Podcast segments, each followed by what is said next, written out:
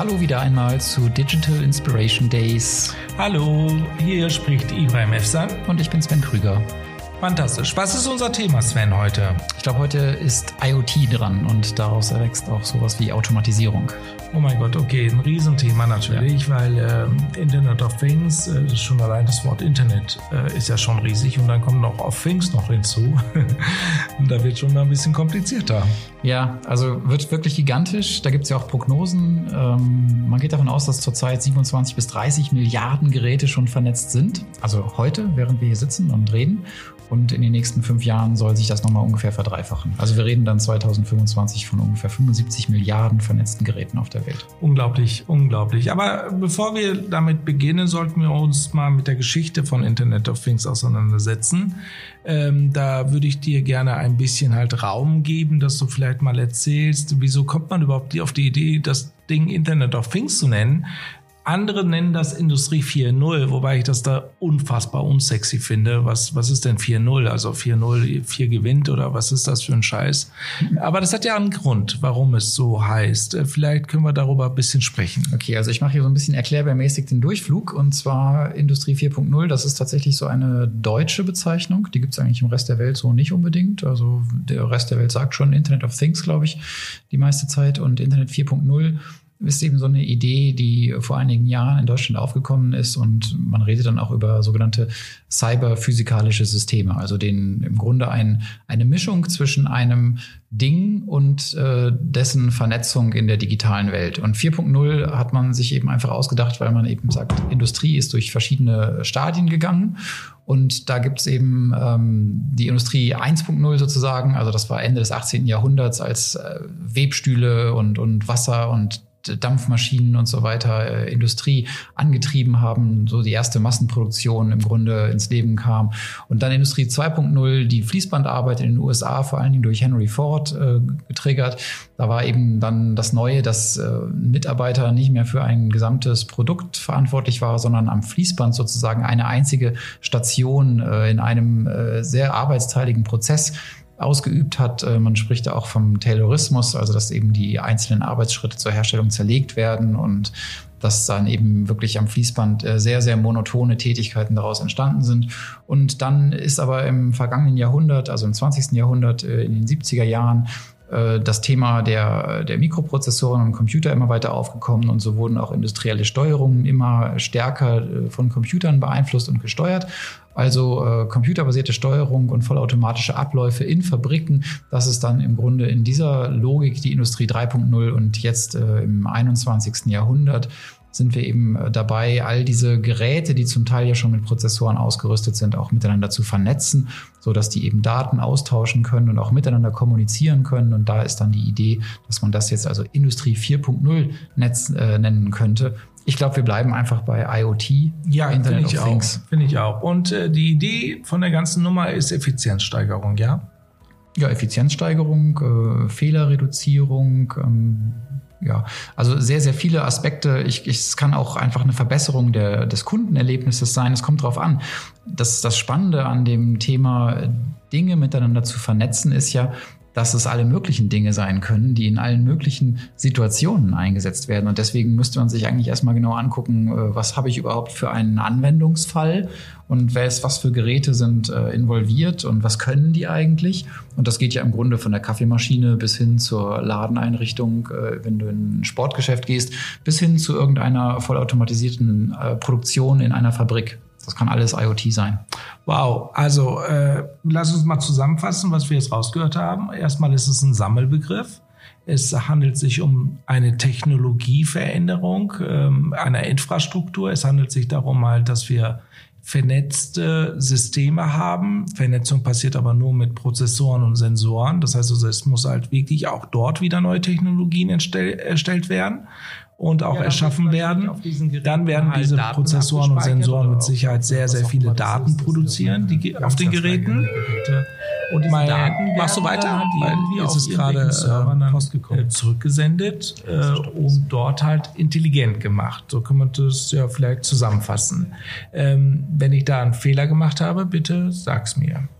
Nö, ich glaube kein Fehler. Also aus meiner Sicht, klar, ne, die Geräte haben halt alle Mikroprozessoren und äh, die Vernetzung, also dadurch sind die sozusagen smart. Wir sagen ja jetzt, dass einmal alles smart ist, sobald ein Prozessor drin ist und irgendwas macht. Und wenn die einen Sensor haben, das heißt ihre Umwelt in irgendeiner Art und Weise erkennen können, dann äh, entstehen eben Daten und diese Daten, genau wie du sagst, die werden dann eben im Netz ausgetauscht. Dann lass uns doch mal jetzt mal ganz kurz über diese Sensoren sprechen. Es gibt ja verschiedene Sensoren. Ich meine, das bekannteste ist ja wirklich halt das Beacon, äh, so eine Art Bluetooth-Technologie, ähm, was es da gibt. Vielleicht sprechen wir mal darüber. Was kannst du uns dazu sagen? Ja, das sind jetzt so, äh, genau, das ist eine Bluetooth-Technologie. Man kann Beacons also einsetzen, um äh, entsprechend äh, Bluetooth-Signale zum Beispiel von Smartphones aufzufangen. Man setzt das beispielsweise im Handel ein. Man kann aber auch das in der Verkehrssteuerung verwenden. Aber aus meiner Sicht ist es gar nicht so das häufigste Ding. Die, die meisten Sensoren, die tragen wir eigentlich jeden Tag mit uns herum. Ne? Die Smartphones sind im Grunde ja auch voller Sensoren. Also wir haben im Grunde da so eine Art äh, GPS drin. Also man weiß immer, wo wir sind. Ja. Da ist ein Mikrofon drin. Also das ist, ein Mikrofon ist ja nichts anderes als ein Schallsensor. Ja. Ähm, dann, da ist ja auch so ein Girosensor drin. Man weiß also auch, wie rum das Gerät gerade gehalten wird. Und wenn man eben GPS und Girosensor zusammennimmt, dann kann man natürlich ziemlich genau orten, was jemand gerade mit seinem Gerät so macht. Manche Geräte äh, können auch eine Temperatur messen. Das ist ja auch nichts anderes als eine Sensorik. Oder man, äh, man, man misst, wie schwer etwas ist. Also eine Waage. Eine Kamera ist ein Sensor alles, was irgendeine Art von Information aufnimmt und in ein technisches System hineinfüttert, äh, ist im Grunde ein Sensor. Genau. Und die genau. Frage ist eben, was mache ich mit der gefütterten Information? Ne? Mit einer Kamera zum Beispiel kann ich ja einen Raum überwachen, aber ich brauche vielleicht gar keine Kamera, ich, es reicht vielleicht ein Bewegungsmelder. Und äh, so kann ich im Grunde, was immer ich gerade vorhabe, alle möglichen Arten von Sensorik verwenden. Das ist echt interessant, weil jetzt, wenn man mal überlegt, was in, wie du sagst, in so einem Smartphone, Smartphone für Sensoren drin sind, dass sie halt wirklich wissen halt, wie unser Neigungswinkel ist, wie wir uns beschleunigen als Menschen, möglicherweise in welchen äh, Räumen wir uns befinden. Also das, das, das ist schon interessant, dass man halt daraus so viel lesen kann. Also ein, ein gutes Beispiel, das iPhone, die iPhone-Kameras, sie können ja auch Umgebungslicht erkennen. Das heißt, wenn ich dann halt längere Zeit dann in dunkleren Räumen bin, kann das iPhone alleine durch diese Sensortechnik herausfinden, dass es mir möglicherweise gerade nicht gut geht. Ja, ich meine, in dunklen Räumen sind ja, ja die depressiven Leute meistens. Ja. Oder es ist abends. Oh, ja, aber wenn das halt durchgehend dunkel ist, ich meine, das dann halt 14 Uhr ist auch dunkel und 16 Uhr ist auch dunkel und das eine Woche und dann und dann kann auch diese, dieses iPhone wahrscheinlich auch erkennen halt, ähm, wie sehr ich ja, die, die, wie sehr ich mit diesem Gerät halt umgehe. Das heißt also, das hat ja Neigungswinkel. Das, das kann ja auch sofort erkennen, ob ich liege oder nicht liege. Das ist ja eigentlich schon erschreckend, was so Sensoren können. Und dann wollen wir ja auch das Ganze dann ja erweitern, dass wir das halt dann äh, in die in die ja ins Verkehr reinbringen. Vielleicht la, lass uns mal darüber reden. Also äh, die Sensoren kommen ja überall rein, dass wir halt irgendwann mal selbstfahrende Autos haben und so weiter. Na gut, für selbstfahrende Autos sind Sensoren natürlich sehr wichtig, weil wenn das Auto sich von alleine durch komplexe Verkehrssituationen bewegt, dann braucht es eine ganze Menge an Informationen und das ist sensibel, weil das müssen Echtzeitinformationen sein. Der Verkehr ist extrem dynamisch. Wenn ich also in der Stadt unterwegs bin, dann kann jederzeit äh, ein Fahrradfahrer an mir vorbeifahren oder zwischen parkenden Autos. Das klassische Beispiel, äh, laufen spielende Kinder hervor oder Tiere überqueren die Fahrbahn oder es wird irgendetwas vom Wind über die Straße geweht und äh, wie soll der Sensor erkennen, ob es sich dabei um ein Lebewesen oder ein Objekt handelt und wenn es ein Objekt ist, äh, was für ein Objekt ist es? Ist es eine Plastiktüte oder eine Waschmaschine, die da liegt? Total. Und, äh, ja, entsprechend äh, muss man schon ganz gute Sensoren haben, beziehungsweise braucht man sehr gut gute Datenauswertung äh, von dem, was über die Sensoren reinkommt. Ja, absolut. Äh, aber jetzt diese ganzen Geräte, das ist ja die Idee hinter äh, Internet of Things, sollen ja irgendwann mal auch miteinander so vernetzt sein, dass alles miteinander versteht, was da, was da passiert. Du sagtest ja gerade, Wind wird erkannt beispielsweise. Äh, vielleicht bei einer Ampel, die schon halt fünf Kilometer vorher einen Windstoß bekommt und dann weiß das Auto fünf Kilometer weiter möglicherweise, das wird, das wird jetzt gleich windig. Also so weit kann es ja gehen. Also du meinst, wenn die Ampel jetzt einen Sensor hat, der Wind erkennt, oder? Ja, oder, genau, exakt. Ja, das, äh, okay. Kann man im Grunde alles bauen, also interessante Ansätze. Würde man vielleicht in der Wüste machen, weil wenn man zum Beispiel Bäume hätte, wäre es wahrscheinlich leichter, dass der Wagen über die Kamera vielleicht erkennt, dass äh, Wind in den Bäumen ist. Aber jetzt, wo ich gerade mir selber beim Sprechen zuhöre, ich kann natürlich in der Stadt sein und es gibt keine Bäume und ja, ich habe irgendwo irgendeine Art von Sensorik, habe ich die Wind erkennt. Und das ist vielleicht dann wichtig, ähm, vielleicht nicht im normalen Straßenverkehr in der Stadt, aber wenn ich beispielsweise ähm, über Brücken fahre oder so, dann kann Wind zum Beispiel wichtig sein. Gerade wenn ich mit dem LKW unterwegs bin, ja. vielleicht einen großen LKW habe, der dem Wind auch viel Fläche bietet, aber gut. Ja, aber denk doch mal ein bisschen Roland Emmerich mäßig, ja. also da kommt ein Riesenwind, ja. Und ja, ich muss mich dann, ja, dann lassen wir mal. so eine Flutwelle meinst Ja, genau, so. exakt. Das ja. Ende der Welt eigentlich eher. okay, aber was machen denn diese Sensoren? Ja, also da muss es ja irgendeine Technik dahinter sein. Kommt auf den Sensor an. Ne? Also letztendlich erfassen die halt irgendeinen physikalischen Zustand. Kann natürlich sein, dass die einen Säuregehalt messen oder Luftdruck messen oder äh, Gewicht erkennen oder oder. Also letztendlich ist ja für mich immer das Spannende der der Anwendungsfall, also die Ausgangssituation, auf die ich hin will und äh, welche Sensorik setze ich denn dafür ein. Ne? Und wenn wir jetzt sowas Alltägliches nehmen, also ich bin meinetwegen tatsächlich in der Stadt unterwegs und bin mit meinem Smartphone in der Fußgängerzone und da gibt es eben Geschäfte, die mit Beacon-Technologie arbeiten, dann erkennen die möglicherweise, dass ich auf deren Website war mit meinem Smartphone. Und ja, beim Vorbeigehen das, das am Geschäft, möglich. Ne, dann mhm, äh, sehen die also, aha, äh, der hat äh, Bluetooth aktiviert und äh, ich finde da entsprechende Daten von, von meinen eigenen äh, Internet-Locations sozusagen. Und deswegen weiß ich, also das ist ein potenzieller Kunde und der hat das auch äh, freigeschaltet, dass ich dem Push-Nachrichten sende und jetzt schicke ich dem halt einfach mal eine Nachricht, dass es bei mir im Shop gerade 10% Rabatt auf irgendwas gibt. Und dann kommt er vielleicht bei mir rein. Und das nennt man Bluetooth Marketing. Äh, und das ist natürlich super interessant halt, weil man mit so einer Technologie natürlich auch einen Laden komplett auch anders gestalten kann. Also es gibt ja schon die ersten Ideen, dass man halt äh, Rabattaktionen, Coupons und so weiter direkt halt über Bluetooth erkennt und dementsprechend halt in einen Laden gelockt wird. Man kann natürlich über diese Technologien auch heutzutage, das ist uns auch bekannt, ja drahtlos bezahlen. Das ist ja auch eine ziemlich krasse Nummer. Äh, und diese Technologien sind ja fast überall irgendwie mittlerweile. Ja, also wir reden ja äh, über Anwendungsbeispiele für Internet of Things. Das hat ja nicht nur mit dem Laden zu tun, sondern der Laden kann ja auch komplett nochmal digital gemacht werden. Sei es halt die Heizungen, die erkannt werden, wann halt genau wie heiß äh, werden soll, die Lüftungen, ähm, die Klimatechnik selbstverständlich. Ja, absolut krass natürlich die Sicherheit, dass man genau halt über diese Technologien auch alles erkennen kann, was so passiert in der Sicherheits, äh, im Sicherheitsbereich. Ja, was noch? Also das sind ja auch hunderte Techniken ja, die man vernetzen kann. Wahrscheinlich Millionen am Ende. Also ich glaube, das ist keine Übertreibung, dass wir einfach Millionen verschiedener Anwendungsfälle haben werden. Wenn wir von 75 Milliarden Geräten ausgehen und auch das wird erst der Anfang sein, also lass uns einfach mal 10 oder 20 Jahre weiter gucken, dann haben wir mit Sicherheit Billionen von vernetzten Geräten und die werden dann natürlich zu dem Zeitpunkt auch sehr, sehr viel leistungsfähiger sein als heute. Das heißt, die Mikroprozessoren in den Geräten sind sehr, sehr viel schneller und, und äh, können mehr Daten zur gleichen Zeit verarbeiten.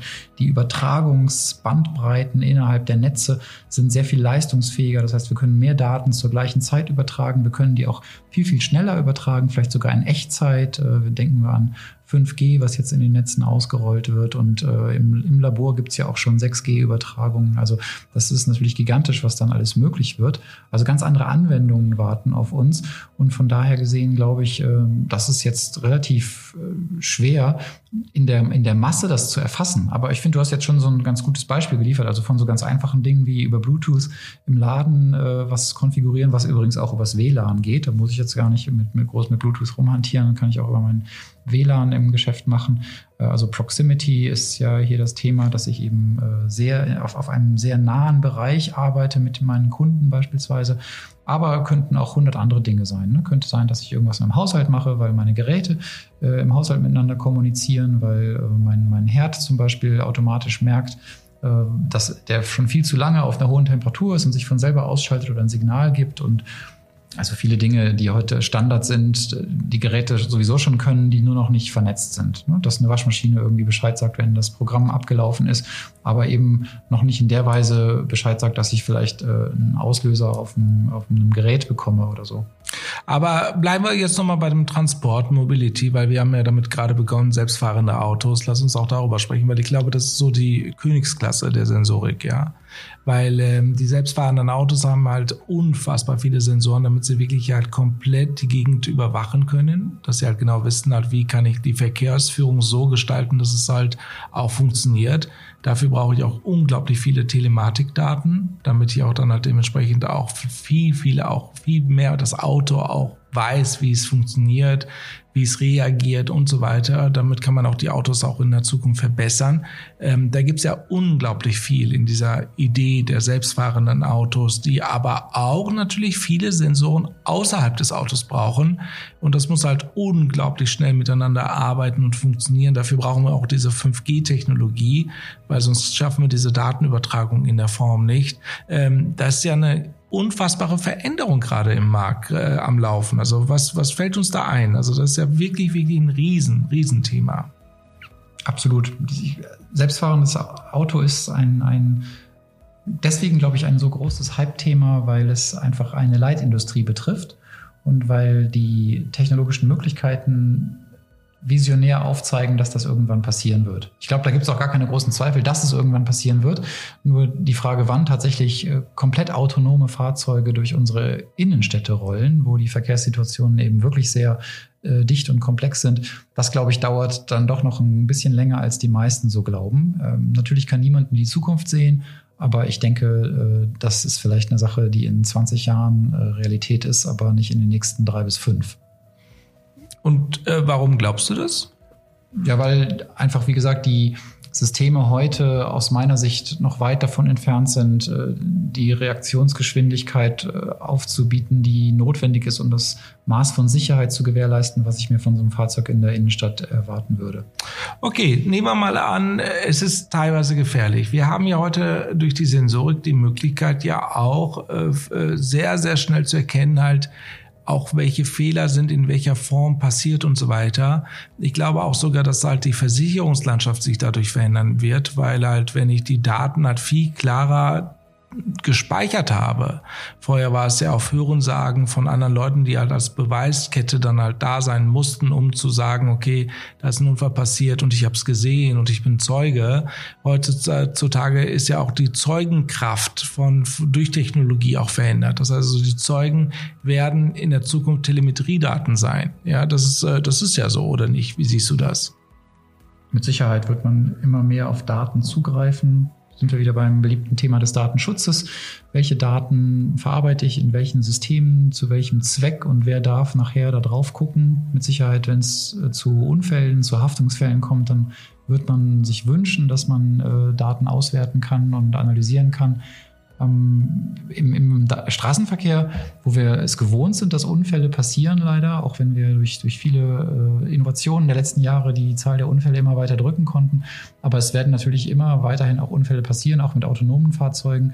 Die Hoffnung ist natürlich, dass sich das dann im Grunde so gegen Null bewegt, aber ja, unwahrscheinlich ist es schon. Ne? Also solange der Faktor Mensch da drin ist und man nicht alles hundertprozentig automatisieren kann, wird es eben immer Fehlerquellen geben. Und auch bei der Automatisierung machen wir uns nichts vor. Letztendlich äh, ist das eine Technologie, die von uns gebaut wird und äh, wir sind nun mal äh, Wesen, die auch aus Fehlern lernen. Also werden wir auch da Fehler machen. Und äh, so gesehen glaube ich, diese, diese komplett unfallfreie, automatisierte Fahrwelt, die ist noch sehr, sehr weit entfernt. Wow, okay, natürlich, absolut, glaube ich auch, absolut. Aber diese Technologien brauchen ja natürlich auch enorme Serverleistung und auch ganz neue Datenbanksysteme, die dann halt alles logisch miteinander so schnell verknüpfen und abarbeiten, dass am Ende des Tages auch sinnvolle Daten halt äh, herausgearbeitet wird. Ja, deswegen werden wir wahrscheinlich erleben, dass viele Anwendungen tatsächlich in der Zukunft kommen, wenn Systeme noch leistungsfähiger sind. Also wir haben ja einen permanenten Fortschritt in der Speichertechnologie, in der Prozessortechnologie, in der Datenübertragung. Das sind ja so die drei großen Hardware-Elemente, die auch äh, künstliche Intelligenz und Datenanalyse treiben.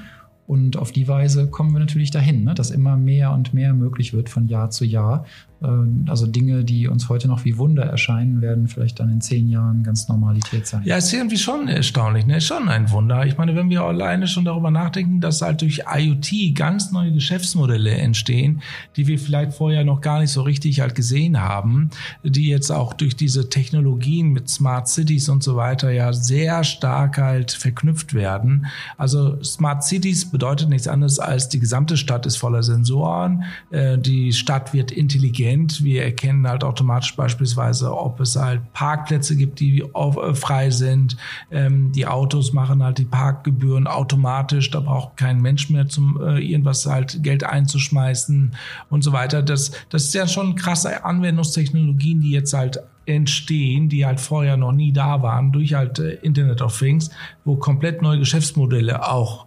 draufgepackt werden können.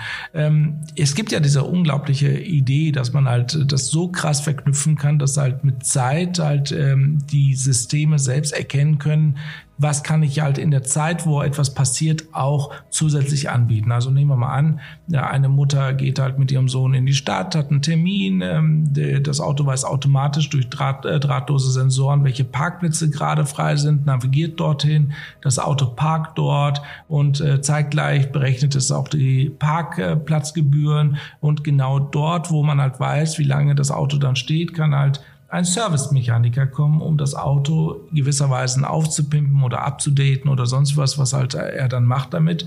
Ähm, das ist schon ein sehr spannender ähm, Glaubenssatz, was da passiert, das in der Zukunft halt uns erwartet, weil wir werden ganz neue Anwendungen mitbekommen, wir werden ganz neue Schnittstellen schaffen müssen, wir werden ganz neue Technologien entwickeln, die dann halt diese neuen Geschäftsmodelle aufsetzen können. Ich finde es gut, dass du hier von diesen Anwendungsbeispielen und den äh, Geschäftsmodellen ausgehst, weil technologisch ist ja sehr, sehr viel möglich. Aber nicht ja. alles, was technologisch möglich ist, ist auch sinnvoll und nicht mit allem lässt sich dann am Ende auch tatsächlich irgendwie ein nachhaltiges Geschäft betreiben. Und mit nachhaltig meine ich jetzt nicht nur, dass man eben damit dauerhaft Geld verdient, sondern eben auch tatsächlich, dass es was für, für die Umwelt macht. Zum Beispiel so ein Auto, das halt vorher weiß, wo der Parkplatz ist, ist natürlich super, weil wir wissen ja, äh, dass die auf Parkplatzsuche befindlichen Autos in den Innerstädten äh, die meisten CO2-Ausstoß verursachen, was, was so diesen innerstädtischen Straßenverkehr betrifft. Aber insgesamt ist es eben so, in dem Moment, wo ich merke, da ist ein Bedarf und, und dieser Bedarf, der treibt eben irgendeine Art von Wert, ne? also was, was immer mir in der Zukunft etwas wert sein wird, und das könnte zum Beispiel saubere Luft sein, äh, solche Bedarfe werden durch Automatisierung dann entsprechend befriedigt und andere, die vielleicht technisch möglich sind, die aber eigentlich dann keiner braucht, vielleicht eher nicht. Ne?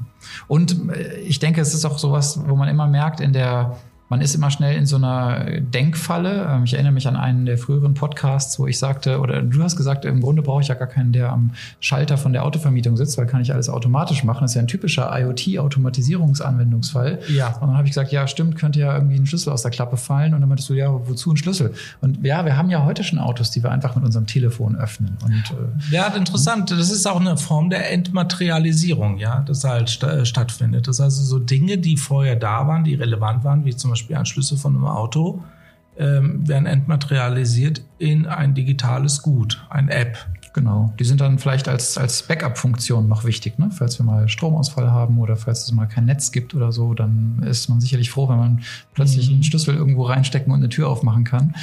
Aber insgesamt, ja, ich glaube, das wird die Zukunft sein. Das heißt, wir reden von äh, Smartphones, die halt bislang schlau waren, zu Smart Everything. Das heißt, so alles wird schlau. Ist das aber nicht irgendwie too much? Ich weiß nicht. Also ich will nicht, dass halt meine Sachen alle intelligent sind äh, zu Hause. Das dann halt, äh, ich meine, das ist ja schon erschreckend, wie intelligent mittlerweile so ein Apple Watch ist. Ja, der kennt, er kennt ja sofort, ob ich cholerischen Anfall habe, ob ich halt gerade in einer Liebesbeziehung bin oder ob ich halt gerade traurig bin, ob ich halt gerade schnell gehe, ob mein Herz zu schnell schlägt, ob ich vielleicht halt vielleicht äh, um 11.17 Uhr mit meinem Meeting-Termin, was auch in der Apple Watch dann halt ja klar sichtbar ist, äh, da steht dann Termin mit Chef und ich habe dann die ganze Zeit Herzmuffen und äh, das Gerät zeichnet das auf.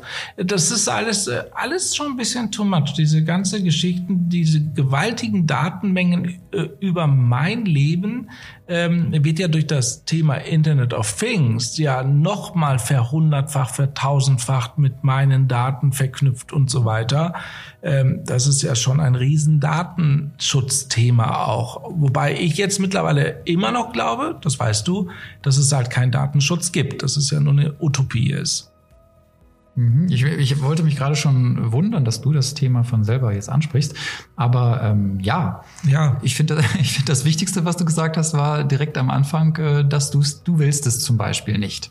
Und ja, ich das, will es nicht, aber ich habe doch keine Wahl oder gib ja, mir das Tipp. Ist, aber das ist genau der Punkt. Äh, einer sagt, ich will es nicht. Und wenn viele sagen, ich will es nicht, oder vielleicht sogar wir eine Art von gesellschaftlichem Konsens darüber erreichen, wie wir leben wollen, dann haben wir die Möglichkeit, das zu gestalten. Im Moment ist mein Eindruck, dass Digitalisierung uns einfach komplett überholt, ja. dass wir in so einer kontinuierlichen Beta-Testwelt leben, wo jemand sich was ausdenkt, mhm. ein anderer erkennt, oh, damit lässt sich aber Geld verdienen und zack, gibt's das plötzlich. Und gerade in dieser äh, digitalen Welt, äh, in dieser entmaterialisierten Welt, wo eben auch schnell mal übers Netz irgendwas per Knopfdruck übertragen wird, ist es plötzlich einfach da. Und ja. ich glaube, jeder hat das schon erlebt, dass das Smartphone plötzlich irgendwas kann. kann. Also man hat ein Software-Update gemacht und ja. plötzlich kann das Teil etwas, was es vorher nicht konnte. In den meisten Fällen total praktische Sachen, dann freut man sich. Aber ja, es, es verändert eben unseren Alltag, es verändert unser Verhalten, es verändert die Art und Weise, wie wir miteinander umgehen. Und da müssen wir uns halt ab und zu zwischendurch mal die Frage stellen, wollen wir das eigentlich? Deswegen finde ich super, wenn du sagst, ich will das nicht. Ob das jetzt dann in dem Fall durch dich alleine aufgehalten werden kann Weiß ich nicht, aber oh. so beginnt ja ein Prozess.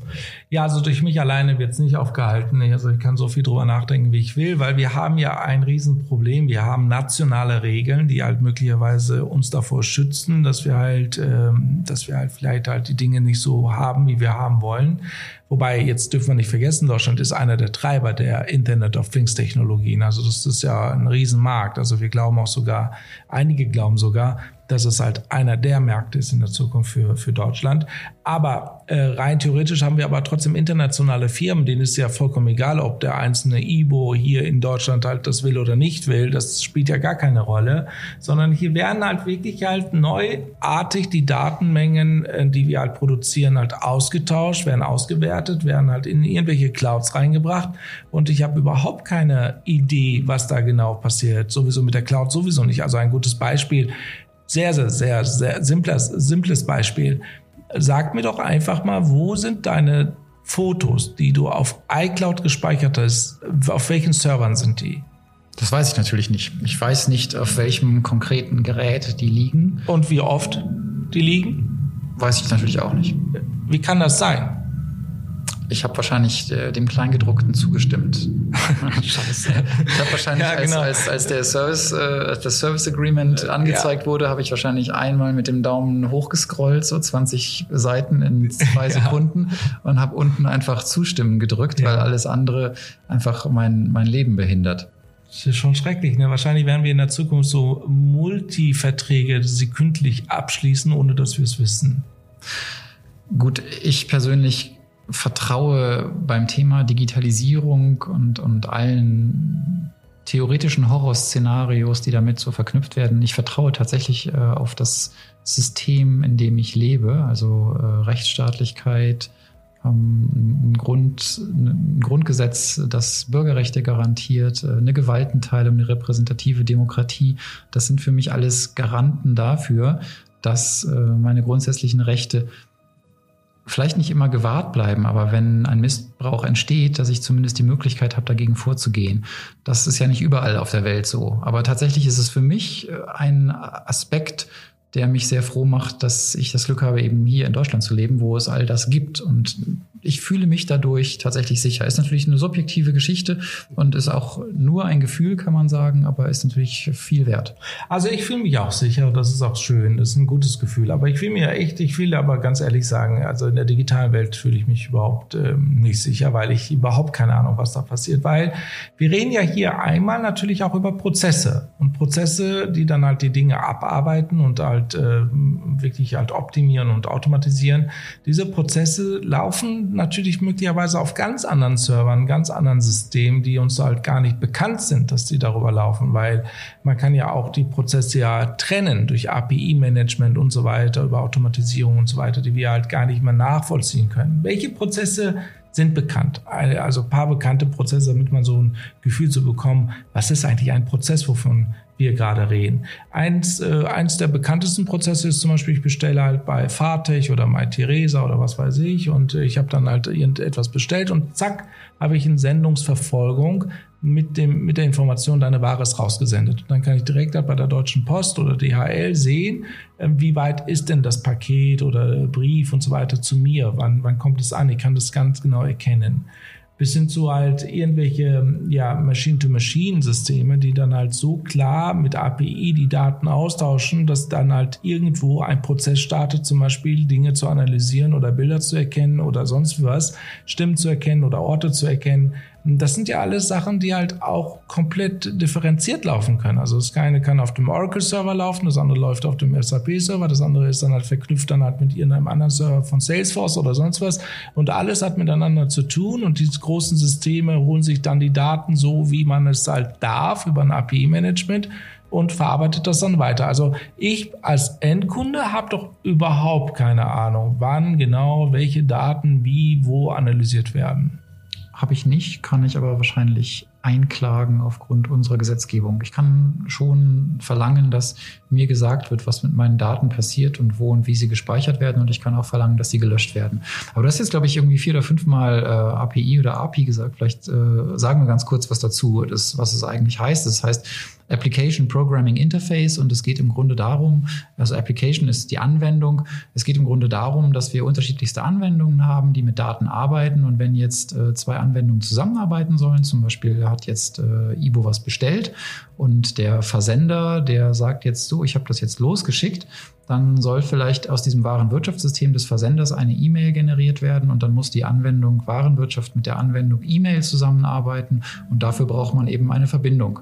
Und diese Verbindung ist dann eben äh, das API, das API. Und für sehr, sehr viele verschiedene Systeme, die miteinander verknüpft werden müssen, braucht man dann eben ein relativ komplexes äh, API-Management, damit die eben allesamt ihre Daten so miteinander austauschen können, dass auch äh, ein sinnvoller eine sinnvolle Information immer am anderen Ende entsteht. Weil die Daten, die haben ja alle unterschiedliche Formate und die werden unterschiedlich abgelegt und sind unterschiedlich strukturiert. Das heißt, es kann nicht unbedingt äh, mit Selbstverständlichkeit davon ausgegangen werden, dass ein System mit einem anderen kommunizieren kann. Absolut. Dafür braucht man natürlich auch äh, Sicherheitsverfahren in diese API-Management-Systeme. Aus dem einfachen Grund, nicht jeder darf ja die Daten auch einfach mal so abholen. Dafür gibt es halt Authentifizierungen für die Entwickler. Diese Authentifizierung für die Entwickler müssen freigegeben werden von dem Unternehmen selbst, dass du überhaupt dann auf diese Daten zugreifen kannst. Da guckt man natürlich halt, passt dann, äh, passt es denn mit dem Partner oder passt es nicht mit dem Partner, weil das kennen wir auch von Cambridge Analytics, äh, sehr bekannt. Da hat man ja natürlich als Unternehmen Cambridge Analytics von Facebook dann einfach mal alle Daten abgegriffen und halt dementsprechend mit kleineren Spielchen die Leute halt dazu bewegt, ihre freie Daten freizugeben und dementsprechend wusste man halt sehr, sehr schnell halt, wer sind diese Leute. Das macht schon Sinn, dass dann halt Facebook sagt, hey, du passt nicht mehr als Partner, ich möchte dich nicht mehr dabei haben, du hast mich äh, halt missbraucht und nimmt dann dort dann halt diese API-Key, diese Authentifizierung für die Entwickler komplett weg. So, dann muss man natürlich auch gucken, halt, dass man natürlich die API-Management auch äh, regional beschränken kann. Das also so nicht jedes Land darf halt meine Daten abgreifen. Ein gutes Beispiel, wir wollen vielleicht nicht, dass Russland einfach unsere Daten abgreift. Da kann man auch eine Geosperre einbauen. Das heißt also, eine Geosperre heißt alles, was von der IP russischer Seite, also Internetprotokoll von der russischen Seite kommt, das sperren wir ab. Dann gibt es natürlich viele APIs, wenn ich das noch äh, dazu packen kann, die halt ähm, Monetarisierungsmöglichkeiten haben. Ein gutes Beispiel dazu, das ist auch eine API. YouTube hat eine Monetarisierungs-API. Das heißt, ähm, da kommt Werbung rein in die Videos selbst, aber erst dann, wenn ich halt offizieller Partner von YouTube bin, dann sind die Uploads, die ich dann halt äh, gewährleiste, mit der Werbung verknüpft, die ich dann halt für richtig halte. Das heißt also, da gibt es auch dementsprechend Monetarisierungsschnittstellen, äh, wo ich dann halt dann die Werbung dann einspielen kann. Dafür muss der Traffic aber wiederum gemanagt werden. Sehr komplexes Verfahren. Wann kommt welcher Traffic, wann kommt welcher Stream wo rein und wer bekommt dann am Ende des Tages viel Geld. Um das zu können, dafür brauche ich gute Analysen und am Ende des Tages auch ein API-Dashboard. Ein API-Dashboard, der dann mir dann halt zeigt, wo ich dann halt wie, welche Schnittstellen in welchem System habe und die einzelnen Systeme haben ja auch diese API-Dashboards. Man merkt da schon, das ist ein gigantisches Thema, oder? Ja, ich glaube, hier wird jetzt sehr deutlich, man, das ist ja nichts, was ein Anwender interessiert. Ne? Ein Anwender will ja einfach nur seine, seine Anwendung machen. Der drückt auf dem Smartphone auf irgendwelche äh, Software-Buttons und dann passiert halt irgendwas. Und jetzt hast du halt auch letztlich nur einen kleinen Ausschnitt dessen dargestellt, was an digitaler Komplexität unterhalb dieser Glasoberfläche dann passiert. Ja, und das zu programmieren, glaubst mir, das ist richtig, richtig viel Arbeit. Ja, das ist halt nicht so einfach mal so eben gemacht. Aber es ist halt sehr wichtig, halt, wenn wir halt über digital sprechen und über Inspiration sprechen, es ist wirklich wichtig, dass wir halt diese Themen auch bisschen tiefer auch verstehen müssen. Ja, weil ähm, wir reden ja halt einfach von YouTube, aber was für Technologien stecken dahinter? Wie funktioniert das eigentlich? Das ist doch, das muss irgendwie zu Allgemeinwissen, finde, finde ich, irgendwann mal werden, weil wir haben das Werkzeug Internet jetzt verstanden, jetzt sollten wir verstehen halt, wie es funktioniert. Mhm. Deswegen habe ich versucht, das so ein bisschen klarer zu erklären, welche Bausteine alleine schon bei der beim API-Management alleine drin sind. Genau, aber wie gesagt, eben einfach kleines Puzzlestück in der gesamten Technologie, äh, glaube ich, recht eindrucksvoll, um zu erklären, wie komplex ist das, was wirklich dahinter steckt. Bleiben wir noch ein bisschen so beim, beim Gesamtthema IoT und, und Automatisierung insgesamt. Äh, letztendlich geht es ja halt darum, dass wir jetzt also so eine gewisse Intelligenz in unseren Geräten haben und im Grunde machen wir jedes Gerät, was uns einfällt, dadurch intelligent, dass wir irgendeine Art von Mikroprozessor und Sensor draufstecken und plötzlich äh, kann das Gerät irgendetwas erkennen. Und was immer es erkennt, äh, sendet es dann irgendwo hin und dort wird es dann eben entsprechend verarbeitet. Und daraus entsteht natürlich eine ganze Menge tolle Services. Du hast ja schon einen genannt mit dem Thema, ich fahre in die Stadt und mein Auto weiß eigentlich schon, wo der Parkplatz ist. Ist ja ein traumhafter Service, der natürlich nur durch äh, verbundene Sensorik überhaupt möglich ist. Ja, es geht ja auch viel, viel weiter. Also wenn, alleine wenn ich schon halt äh, irgendwie etwas in meinen Warenkorb reinpacke, dann erkennt dann halt durch die Automatisierung halt sofort, äh, ist das in meinem Warenbestand überhaupt noch da, das Produkt. Und wenn nicht, dann wird es halt einfach nicht angezeigt. Wurde das halt rabattiert, äh, kann man genauso sehen. Also diese Abwicklungsprozesse, die es halt in den Systemen gibt, die sind ja schon optimiert auf das Thema Automatisierung. Ja, also die sind optimiert auf das Thema IoT heute schon. Muss ja auch so sein, sonst würden wir ja ein Chaos erleben. Also wir bestellen Dinge, die es einfach nicht mehr gibt. Ja, das mhm. ist ja auch äh, das wäre ja ein Horror für jeden, der das halt irgendwie anbietet. genau. Und auch da habe ich jetzt wieder ganz viele verschiedene Möglichkeiten. Ich könnte zum Beispiel sagen, oh wow, ich stelle fest, äh, meine Warenwirtschaft hat das Produkt gar nicht. Dann könnte ich natürlich jetzt sagen, ach, der Einfachheit halber zeige ich es gar nicht erst an. Oder ich sage dem Kunden äh, automatisch, wenn er das anklickt, hier ist aber leider die Lieferzeit irgendwie zwei Wochen, weil ich muss es selber erstmal ans Lager kriegen, bevor ich es weitersenden kann und so weiter. Ne? Also man merkt, da, da entstehen einfach unendliche Möglichkeiten. Ja, und dann geht's noch weiter, weil das Ding hört ja gar nicht auf. Dann wird's halt getrackt, ja, dann wird halt, da hatten wir ja gerade mit den Sendungsverfolgung, ja, wir, das ist dann logistisch natürlich ein Riesenthema. Die LKWs werden ja auch immer schlauer. Die wissen halt mittlerweile, wie viel Grad es ist in den Kühlräumen, wird dann automatisch weggeschickt mit Smart Contracts dann und dann kommen wir jetzt langsam aber sicher auch dann in sehr komplexen Bereichen rein wo wir über Blockchain und so weiter reden müssten. Ähm, also das Thema ist schon richtig, richtig groß, ja, weil äh, das ist auch ein Thema, was man auch äh, komplett als Beruf ja auch neu verstehen kann. Also es ist sehr inspirativ, weil halt viele Verknüpfungen der Systeme halt dazu führt, dass man halt ganz neue Denker, Business-Architekten braucht, die diese Systeme auch richtig miteinander verknüpfen. Mhm. Genau, und eben immer eben bezogen auf einen ganz bestimmten Anwendungsfall. Das ist, glaube ich, das, das Tolle. Und deswegen, glaube ich, wird es auch in gewisser Weise beherrschbar sein, weil wir werden natürlich nicht alles auf einmal machen, sondern wir werden uns auch hier puzzleteilartig von einem zum nächsten Feld bewegen. Und das ist dann eben so etwas, äh, wo sich am Ende die, die Punkte miteinander verbinden lassen. Und was eben da wichtig ist an der Stelle ist, man braucht schon eine Menge Leute, die sich mit solchen Themen gut auskennen. Ja, glaube ich auch. Auch gerade die Großkonzerne, die Großfirmen, die müssen das echt jetzt begreifen. Wir haben natürlich sehr viele amerikanische Firmen, die halt jetzt schon die Systeme dafür gebaut haben und die das auch können.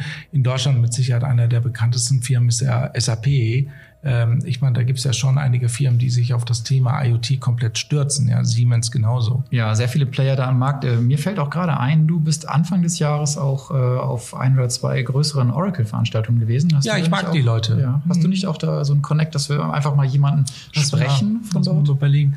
Also ich mag die Firma Oracle deswegen, weil es halt einfach eine mächtige Company ist. Ich habe ja da mehrfach schon Besuche abstatten dürfen, weil ich habe ja mir die Frage gestellt Anfang des Jahres, ja, es kann ja nicht sein, dass ich halt durchgehend, äh, das war schon letztes Jahr, also die Zeit vergeht, dieses Corona hat uns echt viel Zeit weggestohlen. Ne? Also ich komme schon durcheinander. Letztes Jahr war, ich, war es, wo ich halt gesagt habe, ich will jetzt mehr verstehen in der digitalen Welt, halt, wie funktionieren die Systeme. Da bin ich halt zu Oracle gekommen. Lass mich mal überlegen.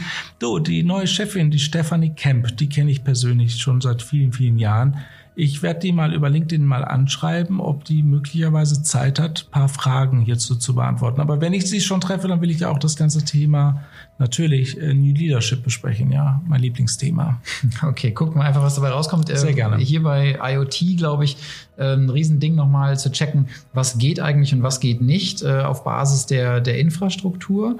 Und äh, die, die Hauptbarrieren, wenn ich das so richtig sehe, sind eigentlich gar nicht mal so in der Technologie. Also vielleicht so ein bisschen in der Technologie, was die Zukunft betrifft, weil eben manche Sachen noch nicht so umfassend möglich sind, weil uns eben noch Speicher, Bandbreite, Prozessorgeschwindigkeit fehlen.